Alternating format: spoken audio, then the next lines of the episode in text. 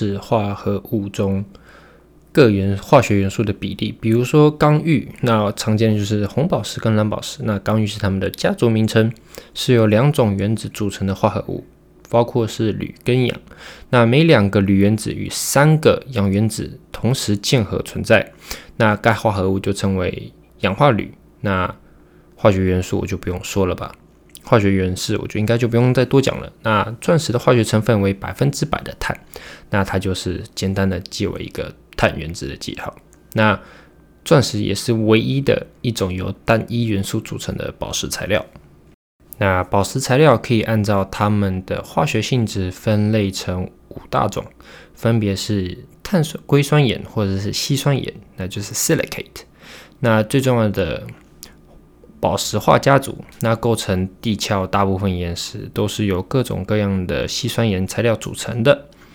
那这是一种这种化合物是有一种或者是一种以上的化学元素，通常是金属元素，与吸氧的化学键单元结合而成。比如说常见的祖母绿，那它的家族是六柱石。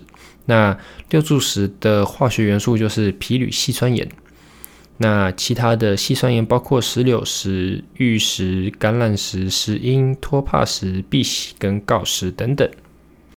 第二种就是常见的氧化物，就是 oxide，那是由一种或一种以上的化学元素，那就是氧元素结合而成的化合物。那某些耐久性比较好的宝石材料就是氧化物，比如说刚玉，它是。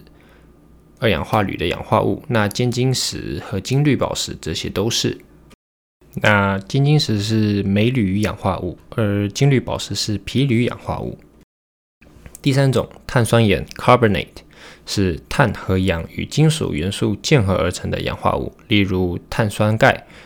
那 CaCO 三通常以方解石形式存在，在大理石和石灰岩中组成的矿物。那碳酸钙也组成珊瑚的晶质部分，也是珍珠的一种晶质成分。那最常见的就是我们所吃常吃的蛤蜊，那蛤蜊的贝壳其实就是碳酸钙的一种。第四种磷酸盐，那这个比较少见，那化英文就是 phosphate，那是磷和氧的化合物。那刚刚讲了，诶，刚刚讲到磷吗？有。那磷的颜色常常会是蓝色或者是绿色。那比如说绿松石为含水的铜铝磷酸盐，那么还有最后一个有机材料 （organic materials） 在生物过程中形成或者借由生物过程的帮助而形成的材料，比如说琥珀，它是非晶质的树脂化石，它几乎是由碳、氢、氧三种原子组合而成的。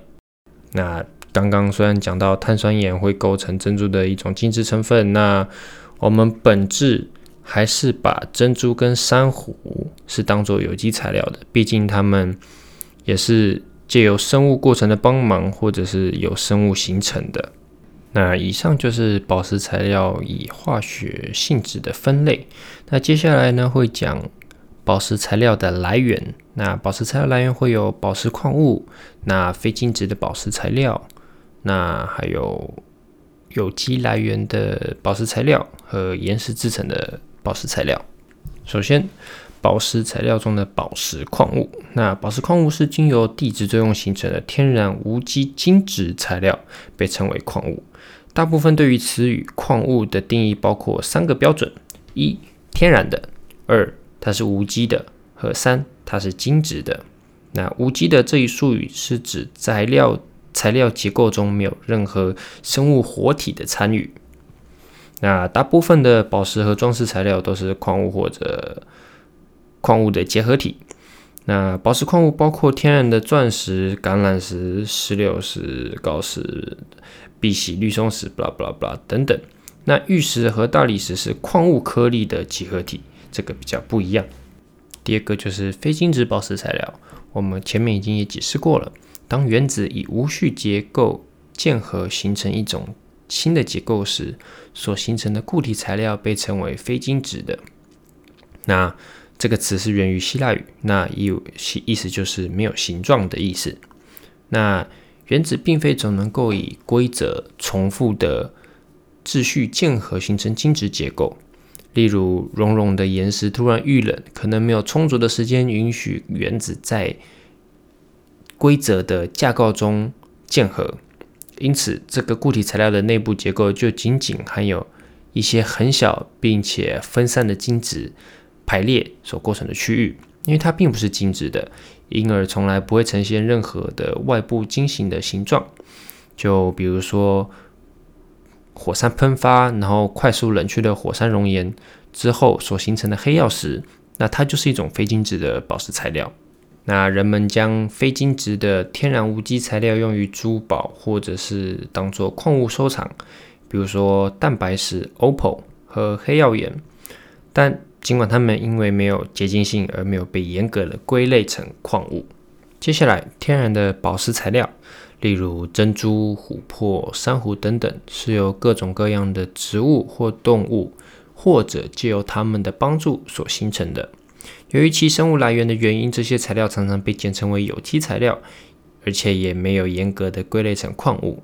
部分有机宝石材料，例如珍珠、珊瑚，至少部分是晶质的；而其他一些有机宝石材料，例如琥珀，则由于缺少规规则的原子结构而被归类成非晶质。那么最后，岩石，那岩石是天然的矿物集合体，被称为矿物颗粒。那像黑曜石这种呢，则是属于少数的例外，它是纯净的二氧化锡的结合体。